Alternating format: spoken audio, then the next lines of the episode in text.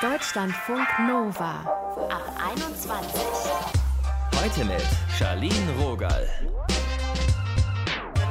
Nen Hemd und eine halbwegs schicke Hose, voila, in so einem Outfit ist Mann als Mann im Job doch eigentlich auf der sicheren Seite. Für Frauen ist die Frage nach dem Outfit nicht immer ganz so einfach, denn Äußerlichkeiten von Frauen werden auch im Jahr 2020 immer noch gern diskutiert. Unser Thema heute Männer versus Frauen. Wie wir Outfits im Job bewerten. Ihr hört Phoenix. Sie hat sich bei der Arbeit als Mann präsentiert und dann als Frau. Ihre Erfahrung, wenn sie sich femininer zeigt, wird sie für dümmer gehalten. Darüber quatschen wir später. Wenn man jetzt nicht so gerade den graue Maus-Modus anwirft, ne, dann bekommen ja Frauen oft Kommentare zu ihren Outfits. Dann wird darüber gesprochen, ob die High Heels vielleicht nicht doch ein bisschen zu hoch sind oder ob es angemessen ist, mit Sneakern ins Büro zu kommen oder ob das rote Kleid, naja, nicht doch ein bisschen zu gewagt ist, um als kompetent wahrgenommen zu werden. Das nervt, sagt Tijen Oneran. Sie ist Unternehmerin und setzt sich dafür ein, dass Frauen in der Wirtschaft besser vernetzt sind. Tijen, du hast in einem Zeitinterview gesagt, wenn Frauen High Heels tragen, schrumpft ihnen nicht das Gehirn. Was hast du erlebt, dass du das nochmal so formulieren musstest? Ich habe äh, genau das erlebt, dass Menschen das denken. Äh, sobald Frauen High Heels tragen, dass sie daraus Rückschlüsse auf die Kompetenz ziehen und das in einer negativen Form. Also sie denken, wenn Frauen sich die Haare kämmen, gut riechen, roten Lippenstift auftragen, Parfüm auftragen und dann auch noch bunte Klamotten anhaben. Das ist zu verrückt für die Wirtschaftswelt. Damit kommen sehr viele Menschen nicht klar. Ehrlich gesagt, Männer wie Frauen, weil in der Businesswelt mhm. es immer noch so eine Art unausgesprochenen Dresscode gibt, der natürlich von vielen Frauen auch manchmal mitgemacht wird und wo exotische Menschen, die dann was Buntes tragen oder sich schminken oder eben High Heels tragen, extrem auffallen. Ich würde mal sagen, du gehörst auch dazu. Ich habe es auf Insta gesehen, du trägst ja dann auch mal High Heels oder so Statement-Klamotten. Welche Kommentare bekommst du da? Mittlerweile ist es so, dass äh, viele wirklich sagen, das ist großartig, was du machst. Auch gerade viele Frauen, auch aus meiner Community, die mir dann zurufen und sagen, du bist echt ein tolles Vorbild. Aber natürlich, wenn ich, sage ich mal, im äh, tradierten Mittelstand unterwegs bin oder in großen mhm. Konzernen, ist es schon so, dass ich absolut auffalle. Und mir ist schon passiert, dass irgendwie Leute gesagt haben, äh, nee, nee, Catering kommt erst um 14 Uhr, brauchen wir jetzt nicht. Oder dass sie gedacht haben, dass ich tatsächlich irgendwie aus der Schauspielbranche komme komme, also selber mhm. gar nicht Unternehmerin bin. Und da sind wir wieder bei den Stereotypen. Ich habe das Gefühl, dass wir in Deutschland noch nicht verstanden haben, dass sich Vielfalt eben auch in Kleidung ausdrücken kann und übrigens sollte. Du hast ja auch gesagt, dass das für Frauen und für Männer gilt. Also beide machen diese Kommentare. Mhm, absolut. Ich finde es ehrlich gesagt fast schlimmer, wenn es von Frauen kommt, weil da kommt, da schlägt dann so mein Female Empowerment Herz. Dann, wenn dann blöde Kommentare kommen oder es dann heißt, warum trägt sie jetzt roten Lippenstift? Das hat doch hier nichts zu suchen in der Businesswelt. Denke ich mir, das ist besonders schade. Bei Männern denke ich mir, okay, da kommt von mir irgendwie ein äh, schlagfertiger, blöder Spruch zurück und dann ist gut. Aber bei Frauen habe ich so das Gefühl, das tut dann irgendwie doppelt weh. Und das ist auch doppelt ungesund, ehrlich gesagt. Warum glaubst du, dass es generell so ein großes Thema ist, Outfits von Frauen? Ich glaube, dass viele Menschen, also ich erlebe es äh, speziell in Deutschland so, dass es eben diesen subtilen Dresscode gibt. Ähm, und ich sage immer, ich meine, ich kann ja nichts dafür, wenn Männer zwei Farben für Anzüge haben, nämlich schwarz und dunkelblau. Das heißt ja nicht, dass ich genauso rumlaufen muss, sondern äh, wie ich vorhin kurz sagte, also für mich drückt sich Vielfalt auch in der Kleidung aus. Und wenn wir über mehr Vielfalt und auch Inklusion in der Wirtschaft reden, müssen wir auch darüber reden, dass wir Frauen so sein lassen, wie sie sein wollen. Und wenn sie nun mal gerne High Heels Heels tragen, dann sollen sie es machen. Für mich ist mein roter Lippenstift auch Emanzipation. Das ist für mich äh, das Zeichen dafür, dass ich so sein kann, wie ich sein möchte. Und deswegen trage ich ihn auch immer so bewusst, nicht nur weil es mir Spaß macht, sondern weil es für mich ein Zeichen von Empowerment ist. Ich meine, Männer können ja auch so bunte Anzüge theoretisch tragen, aber es scheint irgendwie nicht so gängig zu sein. Oder dann sagt man gleich, oh, das ist so ein richtig freaky Typ irgendwie. Der ist total verrückt, der fällt total auf oder der kommt aus dieser hippen Startup-Welt, der hat es noch nicht verstanden. Es hat ihm noch niemand gesagt, dass das hier nicht hingehört und so heißt es dann meistens. Aber ich merke durchaus schon, dass gerade die junge Startup-Szene das ganze Thema Dresscode ein bisschen aufbricht, was ich großartig finde. Übrigens nicht nur was Gründer, sondern auch Gründerinnen betrifft. Und ich finde, dahin sollte die Reise auch gehen. Und ich sage ja nicht, dass jede Frau jetzt da mit High Heels durch die Gegend laufen sollte, aber ich sage, dass man eben Frauen so sein lassen sollte, wie sie sein wollen. Und wenn sie Turnschuhe anziehen wollen oder ganz in Schwarz rumlaufen wollen, sollen sie es machen. Aber keiner soll halt was sagen, wenn sie Lust auf was anderes haben. Wir haben hier in der Redaktion auch vorhin über Philipp Amthor gesprochen. Der hat ja, sag ich mal, einen sehr konservativen Kleidungsstil und darüber wird sich auch gerne mal lustig gemacht, aber auch von Menschen, die sich sonst darüber beschweren, andere nur auf ihr Äußeres zu reduzieren. Ist es nicht irgendwie so eine gewisse Doppelmoral dann? Absolut. Ich glaube, dass die Intoleranz der Toleranten an der Stelle total zutage kommt, wobei man bei ihm natürlich auch sagen muss, er hat das perfektioniert. Das ist wirklich Teil seines Brandings. Ich mhm. bin mir bewusst und sehr bewusst darüber und sicher, dass er das wirklich auch sehr bewusst einsetzt und genau darauf achtet, dass er diese Anzüge und diesen Kleidungsstil des Konservativen wirklich sehr bewusst eben einsetzt und sehr, sehr stark auch nach vorne trägt.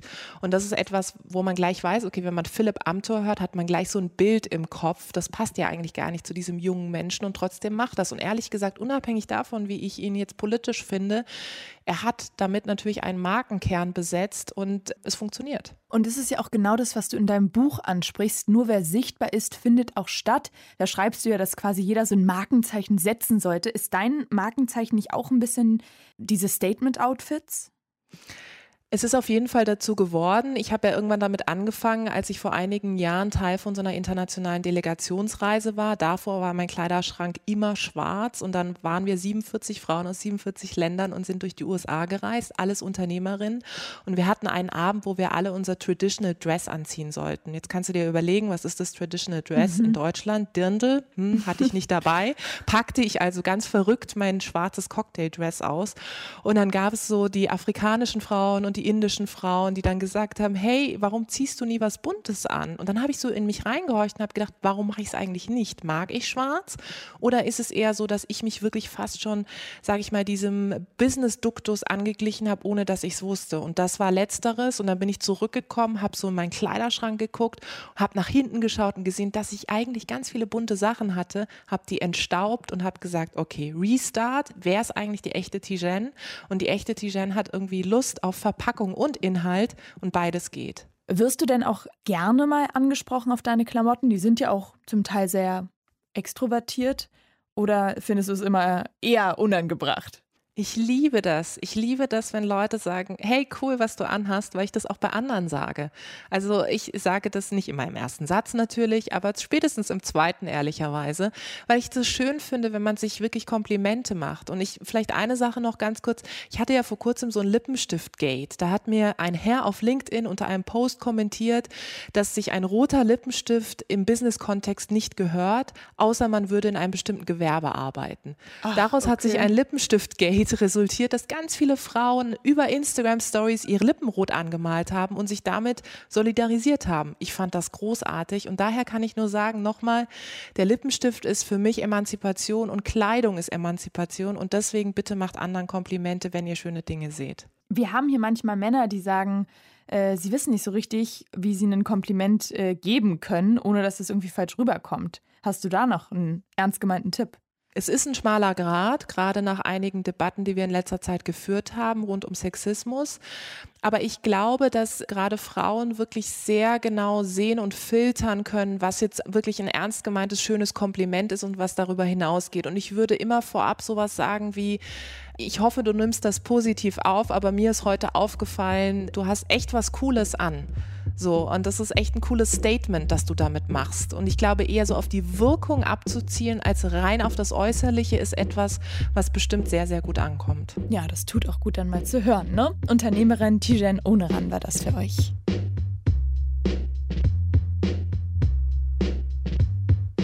Deutschlandfunk Nova. Unterschiedliche Kleidungsstile und die Selbstwahrnehmung von Frauen in technischen Berufen, das hat Sabine Kraus untersucht. Sie ist Soziologin an der Uni Augsburg. Und nachdem Tijen uns jetzt erklärt hat, dass wir vor allem sichtbar sein sollen, auch mit unserem Style, müssen wir jetzt feststellen, dass in Jobs, wo Frauen immer noch in der Minderheit sind, ein wirklich krass biederes Kleidungsstück noch immer richtig in ist. Ein Hosenanzug präsentiert immer eine gewisse Förmlichkeit und die ist eben im Geschäftsbereich oder auch im Politikbereich ja vielfach wichtig, präsentiert auch weiterhin Kompetenz. Und da ist eben so ein Kleidungsstück, was gewisserweise normiert ist, dann eben schon eine relativ einfache Möglichkeit, äh, sich auch nicht viel Gedanken zu machen, was ziehe ich jetzt heute Morgen an, sondern dann ist es was, was einfach eben da ist und was angezogen werden kann. Ja, schwupps rein, der gute alte Zweiteiler. In jedem Business-Outfit-Ratgeber kommt er tatsächlich noch vor. Und auch bei den Frauen, die Sabine Kraus interviewt hat. Die haben gesagt, ja, wir nutzen den ganz gezielt, um Kompetenz auszustrahlen.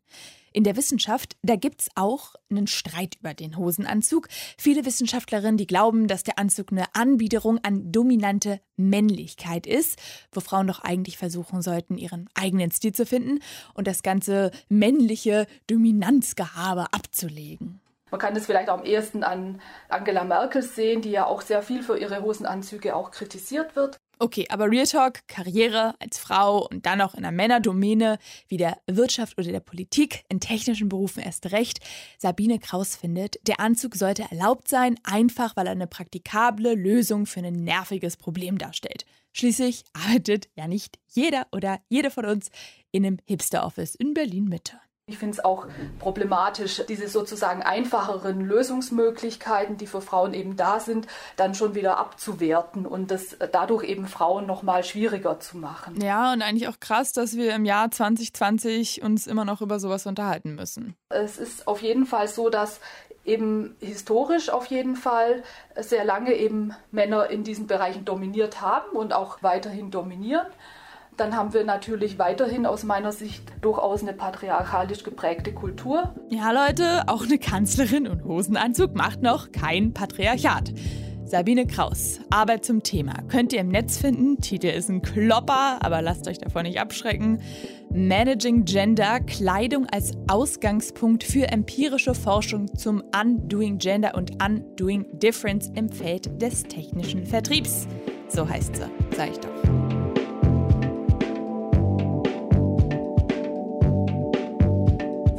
Deutschlandfunk Nova.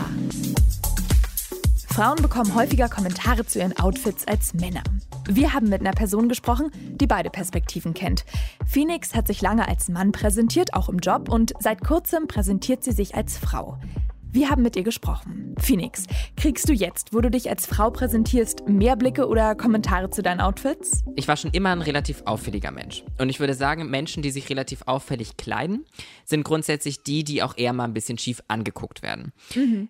Das, was ich aber feststellen musste, ist, dass sobald ich angefangen habe, auch als ich mich als ich gerade so auf diesem Weg war, mich selber immer mehr zu finden und immer mehr vom Mann dann mich zur Frau zu präsentieren, dass sobald ich Dinge getragen habe, Accessoires getragen habe, die gesellschaftlich ganz klar weiblich deklariert sind, dass dann Kommentare kamen. Aber meine weiblichen cisgendered Kolleginnen wurden darauf natürlich nicht angesprochen, weil da war es dann natürlich okay. Also das ist, glaube ich, nochmal ganz explizit auch für Transpersonen einfach nochmal ein anderes Ding. Kannst du die Bezeichnung cis einfach nochmal kurz umreißen?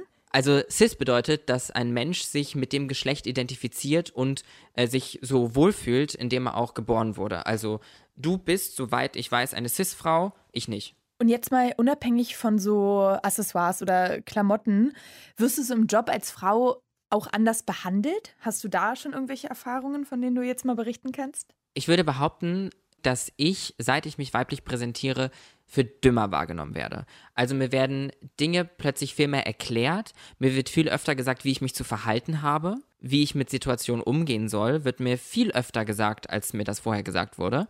Und natürlich äh, ist das auch aufs Berufliche zu beziehen, dass auch da mir viel erklärt wird. Man muss nun sagen, dass ich das Glück habe, dass ich zuletzt sehr viel als Aktivistin unterwegs bin und mhm. mich äh, gegen Sexismus und ähm, eben für die Rechte der LGBTQIA-Plus-Community einsetze.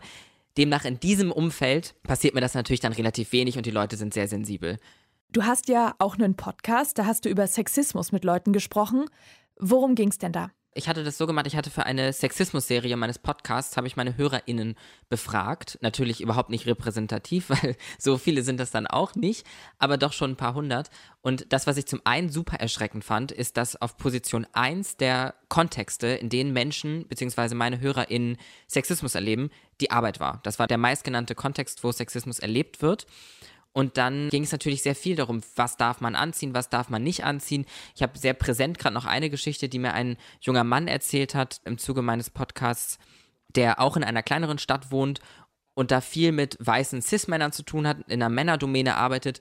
Auf jeden Fall hat der Nagellack getragen und eben auch Hosen, die jetzt nicht so typisch waren für die anderen Cis-Männer dort der sah sich ganz, ganz vielen eben Gesprächen und Diskussionen ausgesetzt und hat das für meine Begriffe ganz toll gemacht, weil er eben diese Gespräche geführt hat und ruhig geblieben ist und immer wieder erklärt hat, ja, aber das macht am Ende doch keine Männlichkeit aus, ob ich nur Nagellack trage oder nicht. Genauso wenig sollte es definieren, ob eine Frau ernst genommen wird oder nicht, ob sie nun hohe Schuhe trägt, ob sie viel Make-up trägt oder wenig Make-up trägt. Ich glaube, da müssen wir als Gesamtgesellschaft irgendwie lernen, da so ein bisschen drüber hinweg zu gucken. Ich versuche mich selbst auch immer ganz viel zu hinterfragen, wo ich selbst auch irgendwo Sexismus in mir habe. Mhm. Ich glaube, dass ich das so die letzten Monate ganz gut äh, reflektieren äh, konnte und kann. Es gibt jetzt auch hier und da so genderneutrale Kollektionen. Ich würde jetzt mal vermuten, dass du das zu einfach findest, dieser Ausweg, um dann nicht diesen Outfit-Hassel zu haben. Ja, m, am Ende des Tages wer hat überhaupt beschlossen, welches Geschlecht welches, also welches Geschlecht welche Kleidung trägt? Am Ende ist doch jedes Kleidungsstück Unisex. Das ist doch nur von, von uns selbst als Gesellschaft gemacht, dieses Konstrukt. Das tragen Männer, das tragen Frauen. Vor allem das Absurde ist ja auch, wenn man zeitlich weit zurückgeht, waren Röcke überhaupt nichts, was nur Frauen getragen haben. Ich meine, genauso gibt es heute auch andere Kulturen, die gar nicht so weit weg sind, in denen Männer auch äh, Schottenröcke tragen oder sonst was was ja vollkommen cool ist. Dementsprechend merkt man da aber so wie dieses Konstrukt von, das dürfen Männer tragen und das tragen Frauen, wie man das eigentlich hinterfragen muss und wie das am Ende des Tages, wenn man drüber nachdenkt, eigentlich überhaupt gar nicht wirklich Sinn hat, weil was ist dann die, die genderneutrale Kleidung, an der sich die Menschen bedienen sollen? Was würde man in diese Box tun, wenn man sagt, macht bitte alle genderneutral? Was würde da drin liegen? Wie ist es denn bei dir? Freust du dich, wenn du einen Kommentar zu deinem Outfit bekommst oder denkst du dir, na, lass mal erstecken? Ich mag das tatsächlich. Ich tatsächlich passiert mir das öfter mal, weil ich mich gerne auch mal ein bisschen auffälliger anziehe, dass Leute auch mal auf der Straße zu mir kommen und mir sagen, dass sie das toll finden, wie ich aussehe. Das freut mich immer ungemein. Ich merke aber selbst, wie das mag jetzt wahnsinnig arrogant klingen, aber am Ende sehe ich das eher als selbstreflektiert. Ich weiß, also ich hätte es ja nicht angezogen, wenn ich es nicht selbst auch gut finden würde. Demnach bringt mir ein Kommentar oder ein Kompliment bezüglich einer inhaltlichen Sache, die ich von mir gebe, bringt mir als Person erstmal noch mehr, muss ich sagen. Also glaubst du dann in einem Arbeitskontext, dass man sich das dann lieber eher verkneifen sollte, das Outfit zu kommentieren? Ich glaube, dass ein Outfit zu kommentieren hat am Arbeitsplatz erstmal für mich persönlich nicht so viel verloren. Es sei denn, man hat ein freundschaftliches Verhältnis mit seinen KollegInnen und dann spricht man ja wie unter Freunden und dann darf man auch ein Outfit kommentieren. Ich glaube aber, wenn es ein rein professionelles Arbeitsverhältnis ist, dann hat eigentlich jeglicher Kommentar zum Aussehen der MitarbeiterInnen eigentlich in den Gesprächen nicht wirklich was verloren, in meinen Augen. Klare Einstellung. Die kommt von Phoenix. Und wenn ihr noch mehr von ihr hören wollt, sie hat auch einen Podcast am Start. Freitagabend heißt der. So, jetzt ist hier fast schon Schluss mit dem Ab 21 Podcast für heute. Ich habe gerade beschlossen, ich werde noch mehr bunt tragen. Gerade jetzt, wo es kälter wird, also ich fühle den Herbst schon, da ist es auch eine ganz gute Idee, oder? Ihr könnt gerne eure Gedanken zum Thema schreiben. Die Ab 21 Crew, die hat jetzt nämlich eine WhatsApp-Nummer und da tauschen wir uns sehr gerne mit euch aus. Ihr schreibt auch schon fleißig. Ich lese und antworte natürlich so schnell es geht. Wenn euch was ganz anderes beschäftigt als Klamotten und ihr findet, wir sollten unbedingt mal darüber quatschen, dann lasst es mich gern wissen. 0160 913 60 852. Das ist die WhatsApp-Nummer. Mein Name ist Charlene Rogal. Ich sage jetzt Tschüss für heute und bis zum nächsten Mal.